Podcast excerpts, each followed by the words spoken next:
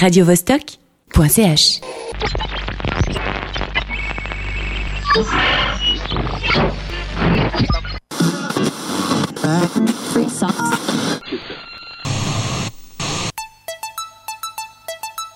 La planète bleue, bleue.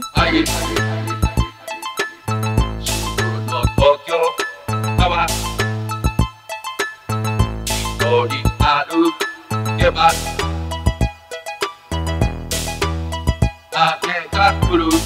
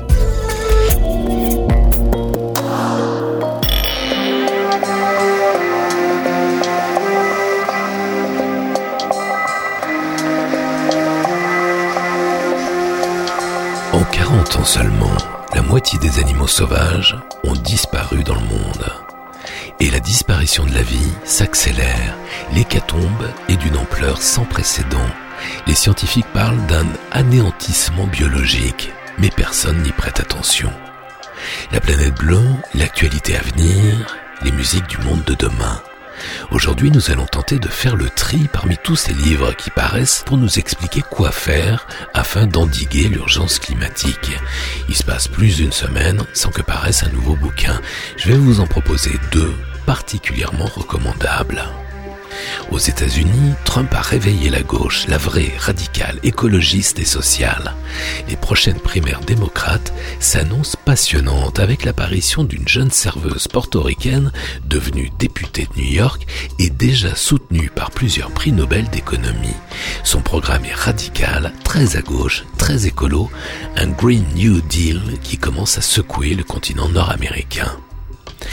À l'occasion de la sortie en DVD et en Blu-ray de trois films de sous-marins, Kursk, Hunter Killer et Le Chant du Loup, nous allons évoquer ce qui est en train de devenir un genre à part entière, régi par des codes sévères, le thriller subaquatique, ambiance confinée, perspective technologique, bip de sonar, voix d'eau et dialogue réduit à la stricte efficacité. La planète bleue va mettre les pieds dans le plat d'un sujet tabou, ce qu'on appelle pudiquement les écoles privées hors contrat, notamment les écoles Steiner et Montessori. Pourquoi tant de familles retirent-elles leurs enfants de ces écoles un peu New Age, parfois sectaires, pour rejoindre l'enseignement public? Elles dénoncent des enfants livrés eux-mêmes, mal encadrés, peu préparés à affronter l'avenir, et des personnels très peu qualifiés. En fin d'émission, j'aurai une petite surprise pour vous, camarades écouteurs. Un bonus, un scoop, ma foi, assez étonnant. Un son qui va faire le lien entre le rock and roll et les musiques nouvelles. Un truc assez inattendu, vous allez voir. Et puis je vais vous présenter deux belles BD qui nous propulsent à travers les méandres de l'espace-temps. Aion, l'histoire d'une petite meuf qui convoie un vaisseau à travers la galaxie, prise dans une boucle temporelle, et l'événement BD du moment, le nouveau Black et Mortimer, signé le grand François Chuitaine. Le panoramique sonore va nous entraîner aujourd'hui de Tokyo à Toronto, d'Argentine en Colombie, d'Italie au Bénin, de Vienne à Chambéry, d'Islande en Californie, de Paris en Syrie, des Pays-Bas en Oklahoma et de Grande-Bretagne au Danemark, générique complet du programme musical en fin d'émission. Rêver l'avenir encore un peu sur la planète bleue.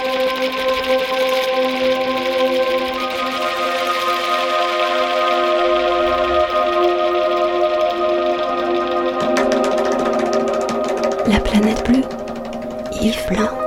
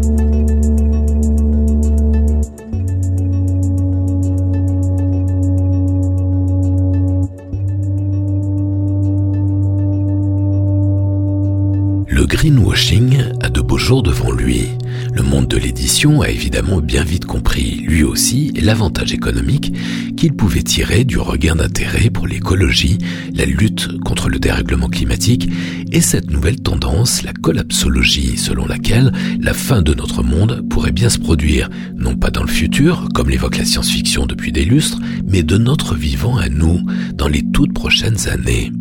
Il y a même un éditeur qui a ouvert une collection spécifique sur ces thèmes, l'Anthropocène, avec pas moins de 25 références déjà disponibles, souvent d'ailleurs de haute tenue. En fait, il se passe pas une semaine sans que ne paraisse un nouvel ouvrage sur les enjeux écologiques et l'avenir de la planète, écrit par des scientifiques, chercheurs ou acteurs des alternatives et des luttes socio-écologiques pour imaginer un nouvel âge. Franchement, c'est pas facile de s'y retrouver, de distinguer le bon grain de livret, afin de ne pas s'égarer et perdre du temps à lire des bouquins qui ne sont pas forcément les plus intéressants. Alors je voulais vous proposer deux trois pistes de bouquins sérieux, palpitants et surtout tout à fait urgents. Le premier est celui du philosophe et astrophysicien Aurélien Barraud, personnage brillant à l'origine du fameux appel des 200 personnalités pour sauver la planète, pas dans dix ans, pas même dans un an, là, maintenant, tout de suite. Son petit bouquin s'appelle Le plus grand défi de l'histoire de l'humanité. Aurélien Barraud est compétent, mais il a en plus ce petit truc qui fait si souvent défaut aux écolos, un magnétisme, un parler frais, direct, à la fois enlevé et intelligent. Pas de délire ado comme souvent chez les post-apo, pas de dévoiement new age comme parfois chez certains collapsologues. Ne pas considérer l'écologie comme la priorité majeure de ce temps relève du crime contre l'avenir, écrit-il. La pollution tue trois fois plus d'humains que le sida. Même si on reste plutôt dans le constat, son livre est clair, droit, limpide. Si vous ne devez en lire qu'un seul cette année, ce devrait être celui-ci. Lisez-le, faites-le lire autour de vous. Le second livre sur lequel j'aimerais attirer votre attention, camarades écouteurs, est lui aussi entièrement tourné vers cette urgence climatique absolue. On ne joue plus manuel d'action climatique et de désobéissance civile de Jean-François Julliard, le patron de Greenpeace France. Il est trop tard pour les changements de comportements individuels. Il est trop tard pour le développement durable. Il est trop tard pour la transition écologique. Nous sommes la dernière génération d'êtres humains à pouvoir encore agir pour endiguer le dérèglement climatique. Dans dix ans, il sera trop tard. La planète est plus chaude que ta meuf, pouvait-on lire sur la pancarte brandie par l'un des innombrables jeunes manifestants pour le climat il y a quelques semaines? Ces jeunes qui, avec certains chercheurs, semblent être les seuls à mesurer l'urgence de notre situation. On l'appelle la génération climat. Aux européennes, l'écologie est devenue la première force politique chez les jeunes. En Allemagne, en Belgique, en Finlande, en Irlande, en France, en Autriche, en Suède, aux Pays-Bas. Le plus grand défi de l'histoire de l'humanité face à la catastrophe écologique et sociale, Aurélien Barraud chez Michel Lafon. Et On ne joue plus, manuel d'action climatique et de désobéissance civile, Jean-François Julliard, Don Quichotte, Le Seuil. Retrouvez les références de ces livres sur laplanètebleu.com à la page de l'émission de juin, La Planète Bleue 967.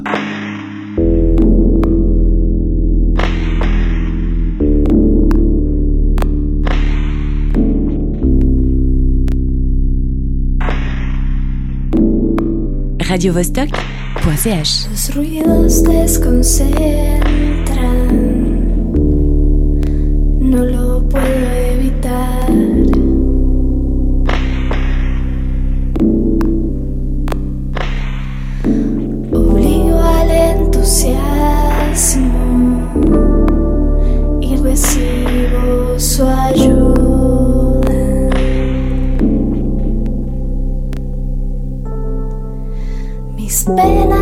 casi siempre terminan, mis sueños te doy.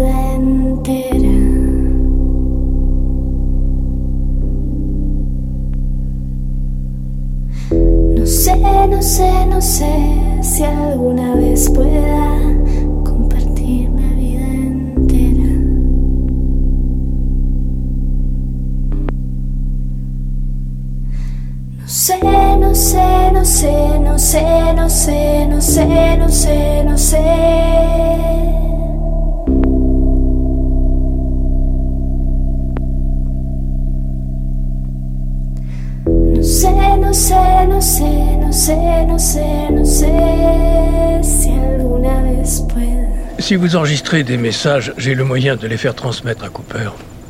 Bon, ils sont où? En route vers Mars. La prochaine fois que vous aurez des nouvelles de Cooper, ils seront aux abords de Saturne.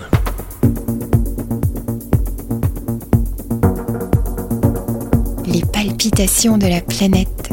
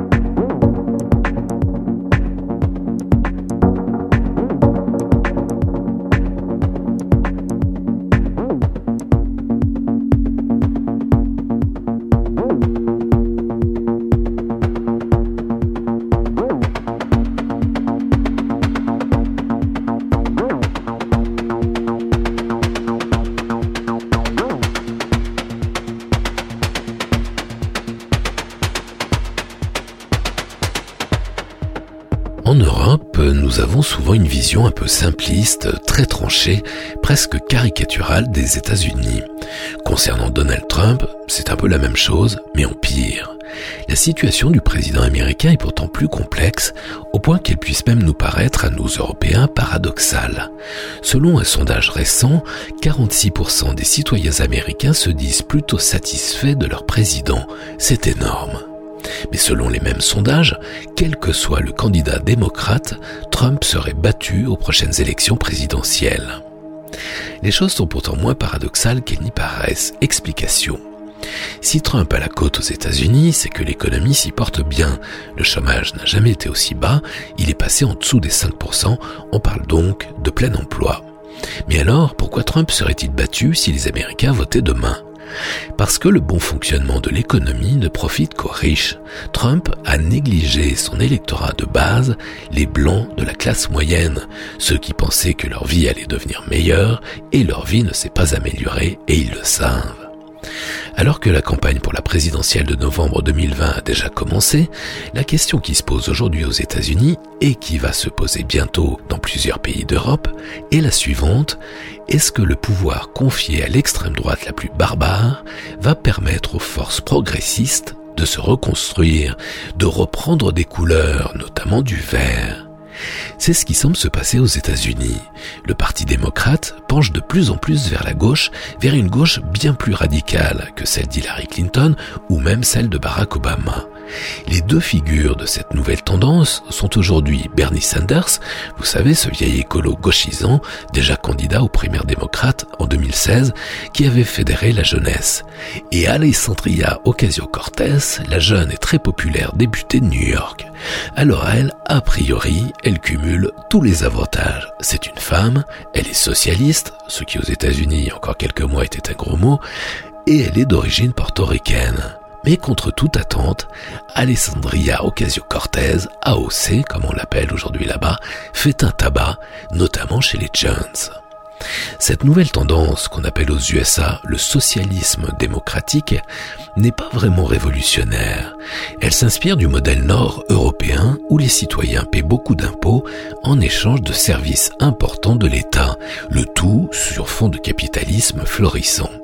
Mais plus qu'une influence scandinave, c'est plutôt le dégoût du système américain, les multinationales servant les intérêts des grandes banques, qui pousse une part de la population à imaginer d'autres perspectives. Une assurance maladie pour tous, des hausses d'impôts pour les riches, un Green New Deal, c'est-à-dire un projet agressif et ambitieux pour décarboner l'économie en mêlant écologie et justice sociale. Le fait qu'AOC, une ancienne serveuse, passe du à une telle médiatisation en dit long sur le désir de changement des Américains. Qui plus est soutenu par plusieurs prix Nobel d'économie, Alessandria Ocasio-Cortez, 29 ans seulement, annonce d'ores et déjà une primaire démocrate plus palpitante que jamais. Et sous-tend la question, alors, le populisme, l'extrême droite, sont-ils des passages obligés pour qu'on s'intéresse à nouveau au futur?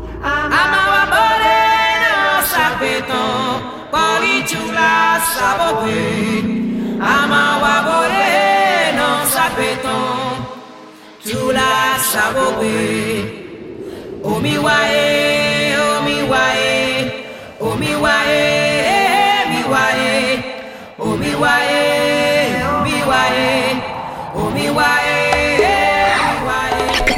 Mojiki sees his village from a nearby hill Thinks of days before the American came. He sees the foreigners in growing numbers. He sees the foreigners in fancy houses. He dreams of days that he can still remember now. Mojiki holds a baggage in his quivering hands. Sends the package to the American men. Softly, he glides along the streets and alleys. Up comes the wind that makes them run for cover. He feels the time is surely now or never more.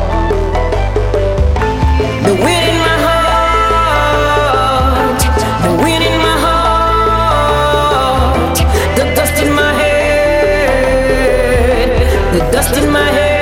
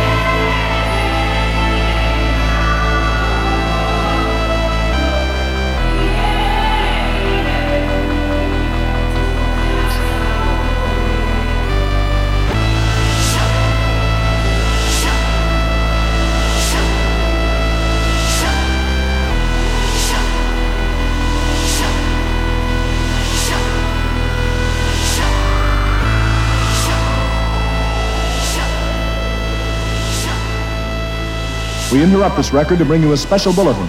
The reports of a flying saucer hovering over the city have been confirmed. Uh, this is John Cameron, Cameron downtown. Uh, pardon me, madam. Would you tell our audience what would you do if the saucer were to land? Thank you. And now the thin gentleman there. Uh, the gentleman with the guitar.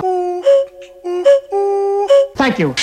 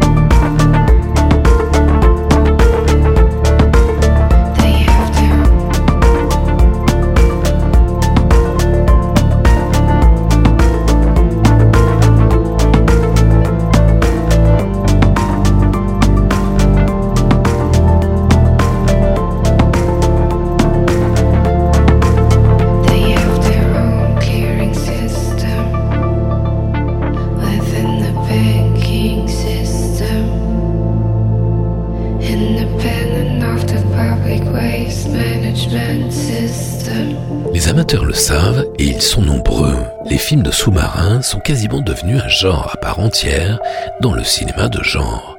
Et cette année aura été d'une actualité particulièrement frénétique avec pas moins de trois films de sous-marins et surtout une petite révolution. Ça y est, on sort enfin de la guerre froide. Malgré l'épée secret défense qui plombe le secteur, les films de sous-marins s'ouvrent enfin au monde contemporain. Il y a même des mofs à bord de certains bâtiments, c'est vous dire. Les sous-marins sont la pièce maîtresse de tout le système de dissuasion. Il n'y a donc pas d'infos mieux protégées que celles concernant les sous-marins. Si vous êtes plus rapide, si vos projectiles sont plus rapides, si vous êtes plus silencieux que vos ennemis, vous devenez instantanément le maître du monde. La technologie subaquatique est donc la mieux protégée. C'est pourquoi jusqu'à présent les films de sous-marins nous parlaient au mieux de la guerre froide et présentaient les engins subaquatiques comme des bâtiments ventripotents, lourds et lents. C'est complètement faux. Le grand public l'ignore, mais malgré sa masse, 15 000 tonnes, malgré ses dimensions, plus de 150 mètres de long, l'équivalent d'un immeuble de 50 étages, malgré la résistance de l'eau, mille fois supérieure à celle de l'air, un sous-marin nucléaire d'attaque accélère de 0 à 100 en quelques secondes, comme une Formule 1. Le chiffre exact reste classé. L'incroyable puissance de son réacteur nucléaire lui autorise des performances qui dépassent l'entendement. Il file à plus de 100 km heure sous l'eau. Les Russes disposent d'un submersible qui atteint les 140 km heure.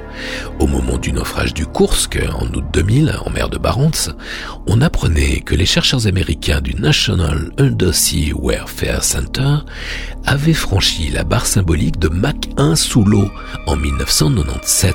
L'engin était propulsé à 1500 mètres seconde, soit plus de 5000 km heure.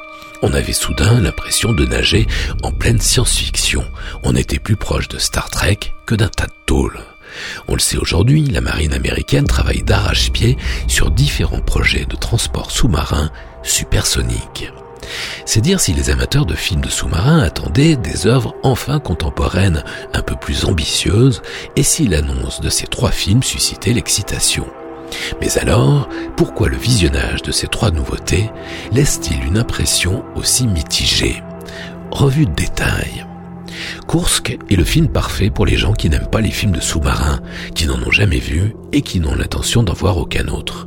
Sur le fond, pas le moindre élément nouveau par rapport à ce qu'a rapporté la presse à l'époque du désastre russe, l'abandon pur et simple par les autorités d'un sous-marin d'attaque et de son équipage. Sur la forme, un cinéma fainéant, peu convaincant, ce bricolage international est d'un ennui abyssal. Rien sur le désengagement politique, rien sur le secret défense, rien sur le choix de prioriser la préservation des secrets technologiques, notamment les torpilles à bulles, aux dépens des vies des 118 sous-mariniers et du désarroi des familles. Un film somme toute à peine anecdotique, sans intérêt. Hunter Killer a la finesse psychologique d'un tsunami. Le casting est bourrin, mais le film pourra plaire aux fans absolus du genre, ils sont nombreux. Car l'action est contemporaine, pas de vieux rafio, c'est du nouveau. Mais c'est bas de plafond. Tous les espoirs des amateurs reposaient donc sur le chant du loup, lancé à grands frais en février dernier, qui sera enfin au Blu-ray avec en plus un intérêt marqué pour la guerre acoustique, domaine passionnant s'il en est. Et pourtant, Le Chant du Loup est une énorme déception.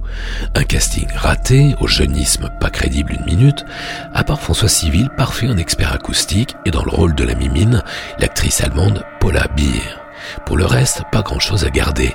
Une psychologie niveau cours d'école, un humour adolescent, une direction d'acteur en roue libre, on n'avait jamais vu Mathieu Kassovitz aussi mauvais, un héroïsme risible digne des années 50, pas le moindre contenu technologique, ainsi quand même un bon point, le design sonore très travaillé. Mais enfin, comment dire, les Américains, quand ils produisent l'insubmersible à la poursuite d'Octobre Rouge, ils convoquent Sean Connery. Nous, on a Omar Sy.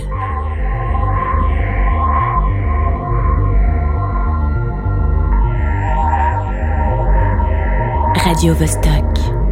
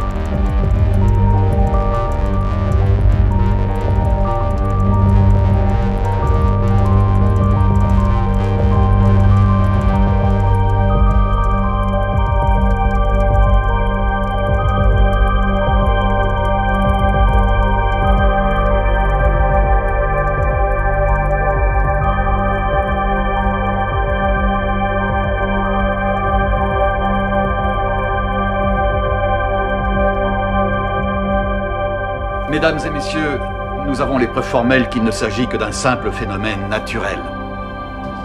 Elle a été trouvée à quelques encablures des côtes de Caroline du Sud. Aucun fossile de dents de ce type n'a jamais été enregistré. C'est comme si elle était tombée du ciel.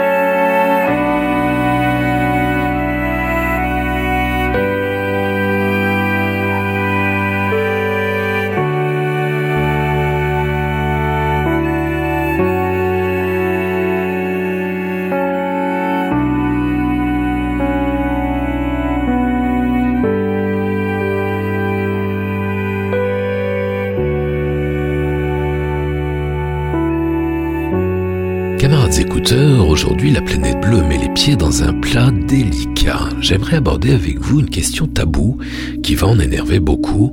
C'est l'embarras soulevé par ce qu'on appelle pudiquement les écoles privées hors contrat, notamment les écoles Steiner ou Montessori qui se multiplient, ce qui ne va pas sans complications. Au début, les écoles Montessori, c'était un truc plutôt sympa, un peu 68 art.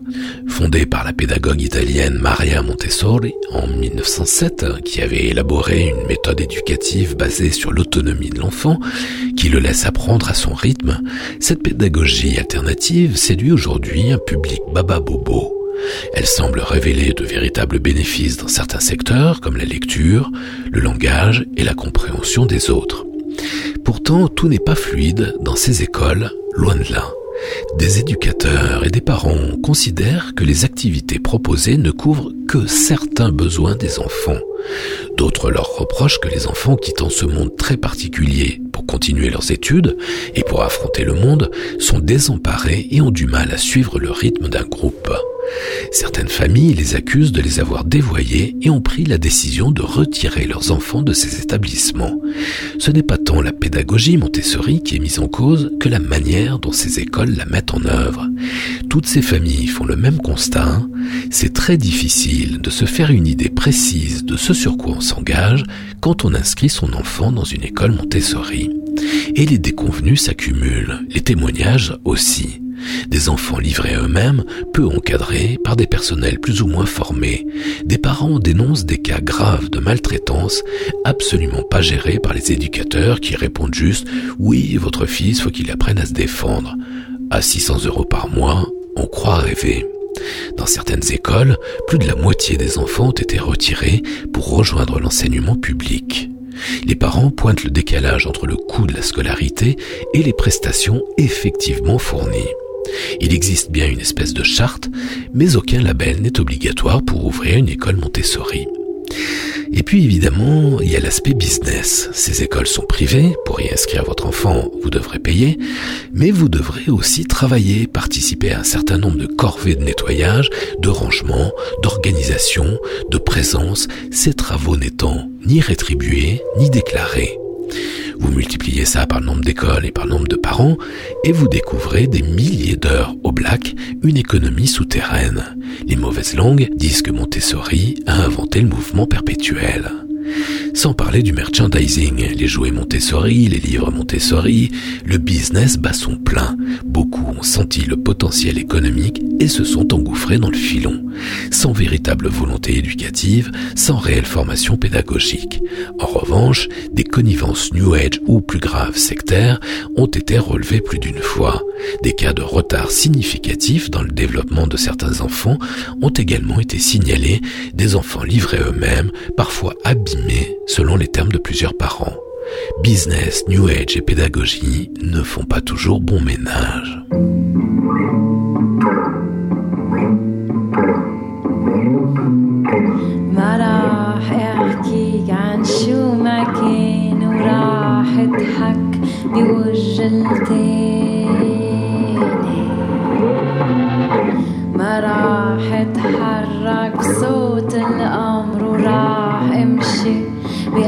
محتل.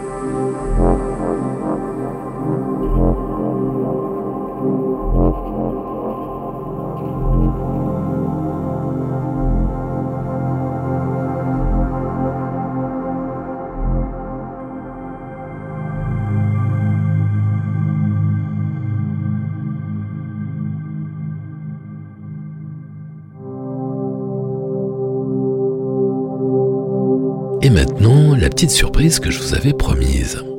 Dans La planète bleue, le livre, certains se sont étonnés de découvrir un portrait très complet, six pages, sur J.J. Cale. Mais qu'est-ce qu'un musicien de country fait là? Se sont étranglés les puristes. Il y a plusieurs explications. D'abord, J.J. Cale était évidemment bien plus qu'un musicien country.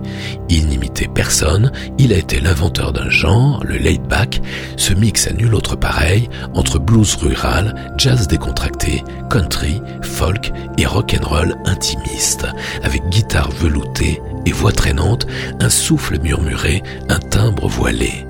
Ces albums se ressemblent tous un peu, et c'est pour ça qu'on les aime. Très peu de créateurs peuvent se vanter d'avoir inventé plus qu'un style, un genre musical à part entière, pompé, pillé par des dizaines de musiciens immenses, Jean Clapton, Lynyrd Skynyrd ou Dire Straits, pour ne citer que. Cale a inventé un genre plus varié qu'il n'y paraît, faussement indolent, au chant aussi rugueux qu'élégant, au jeu de guitare brillamment fluide. Mais la créativité de J.J. Cale est allée au-delà. Il a participé à l'émergence des musiques répétitives, des musiques minimalistes. Dans trois minutes, vous allez voir, on va écouter son titre phare, Anyway the Wind Blows. Vous allez découvrir ces fameuses boucles jouées live à la guitare, phénoménales. Six ans après sa mort, le label Because sort un album posthume de J.J. Cale. Pas des rebuts, pas des fonds de non, des titres sur lesquels le maître, ce géant si discret, était en train de travailler. C'est sa meuf, la guitariste Christine Lakeland, qui a confectionné cet album inédit. Moi, cette fille me fascine depuis des années. D'abord parce qu'elle tenait l'une des guitares auprès de J.J. Cale, elle faisait partie de son groupe, mais aussi parce que, bien que 16 ans plus jeune que lui, elle a partagé sa vie durant 36 ans jusqu'au dernier jour. Une fille forcément exceptionnelle. Et j'ai un scoop pour vous, camarades écouteurs. Je le tiens de la bouche même de Christine Lakeland. Un truc qui va sidérer ceux qui ont toujours considéré J.J. Cale comme un tâcheron de la scène country, ce qui n'était évidemment pas. J.J. Cale n'était pas un fainéant, c'était un bosseur acharné, perfectionniste, visionnaire, un orfèvre du son. Et vous savez ce qu'il écoutait dans son ranch au nord de San Diego? J.J. Cale écoutait Kraftwerk. Oui, Kraftwerk. Étonnant, non? Moi, ça m'a pas surpris, car J.J. Cale était aussi un grand nom des musiques minimalistes. Extrait de son album posthume, l'un des plus grands musiciens du passage du 20e au 21e siècle. Et juste après, nous allons réécouter l'un de ses titres phares, édifiants, au registre des musiques répétitives, enregistré live à San Diego avec son pote Eric Clapton. Les boucles. J.J. Cale, oui oui, sur la planète bleue.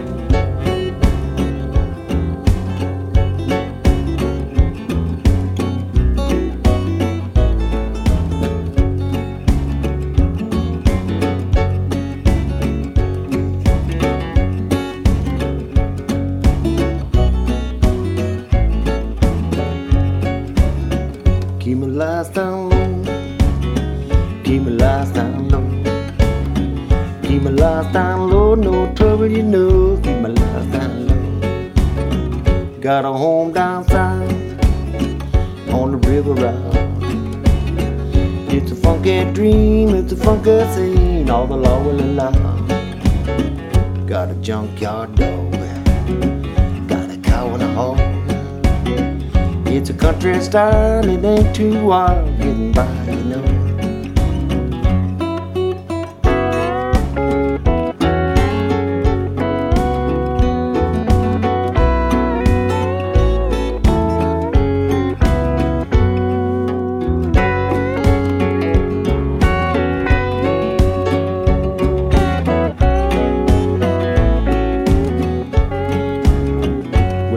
It all here keep it under the lid. Got a long legged girl, she's the best in the world. Ain't advertising, you know. Just doing my thing.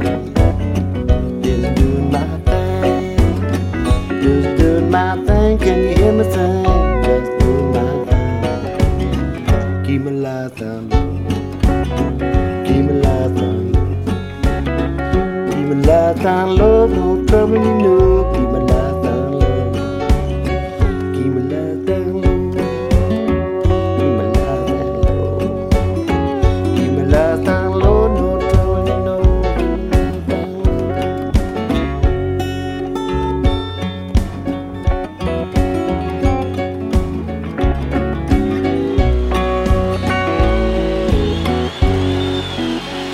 Radio Vostok.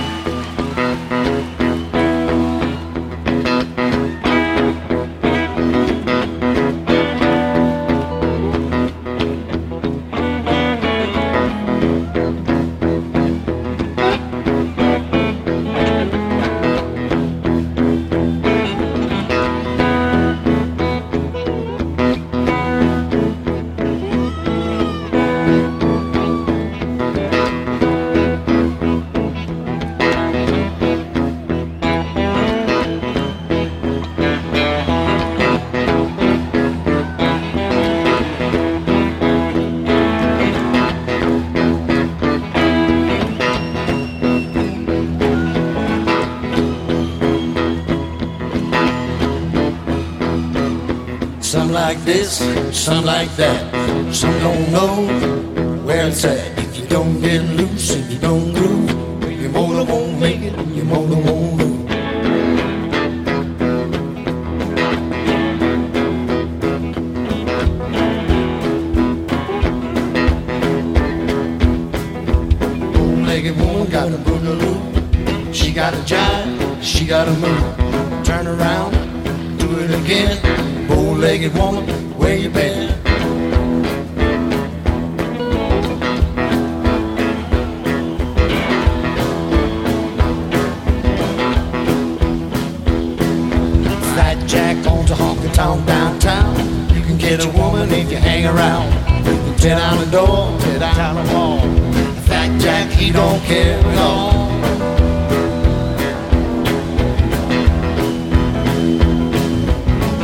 Easy come, easy go, any way the wind blows.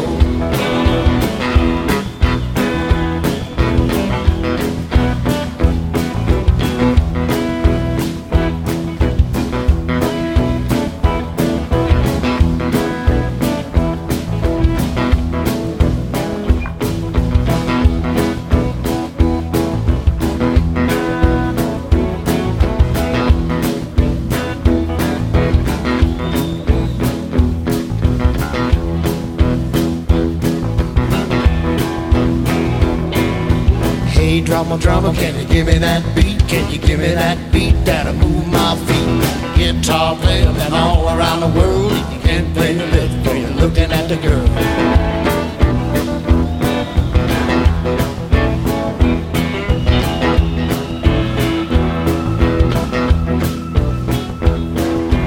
One, two, three, four, five, six, seven. Nine, nine till you wanna get to heaven. Eight, nine, ten, stop at eleven heaven just that there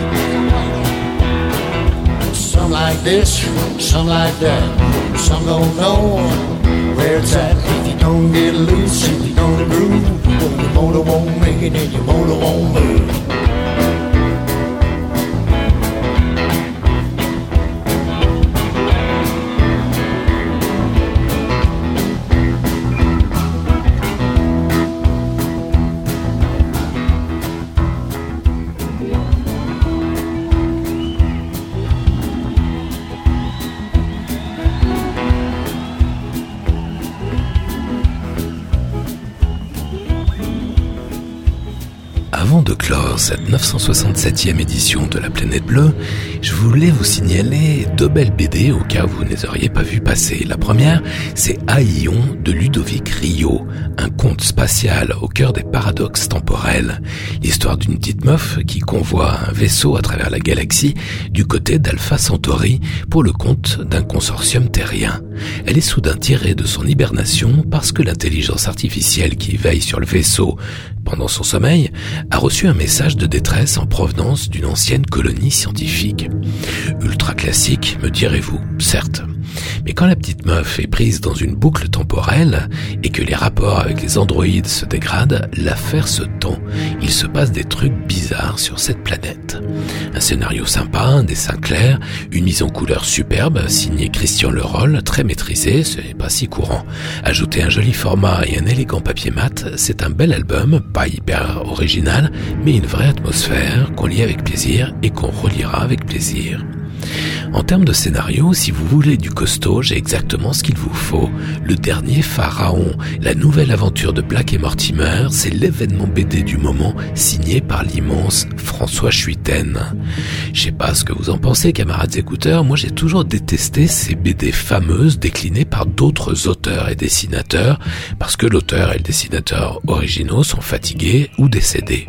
Ces projets portent souvent l'odeur de la cupidité des éditeurs et des ayants droit sans compter qu'artistiquement, il y a souvent pas grand chose à garder. Cette mode des covers, comme on dit dans le monde de la musique, des continuations ou des reprises, témoigne d'un déficit créatif. Mais là, il s'agit de tout autre chose. C'est pas un look-like pour ado, c'est bien plus que ça, une gigantesque aventure passablement documentée. Avec le charme de la flèche du temps en contre-plongée, ici on voit le futur depuis un passé délicatement désuet, un jeu de miroir temporel complexe, avec une vision post-apocalyptique bien plus originale que celle des geeks survivalistes, avec aussi l'orfèvrerie architecturale de François Schuiten et une mise en couleur finement élaborée. De la belle ouvrage, 90 pages, ça vient de sortir. Aïon de Ludovic Rio chez Dargaud, le dernier pharaon de Schuiten, Van Dormel, Gunzig et Durieux, édition Black et Mortimer.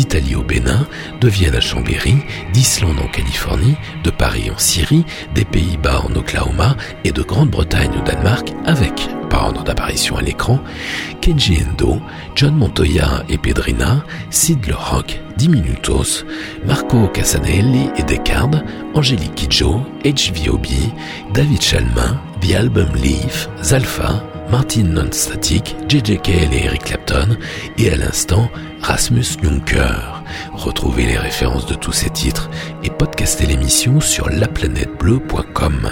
La planète bleue libre partout, toujours, tout le temps, en FM et en DAB, en streaming et en podcast, sur laplanètebleu.com, sur Mixcloud et sur iTunes. La planète bleue.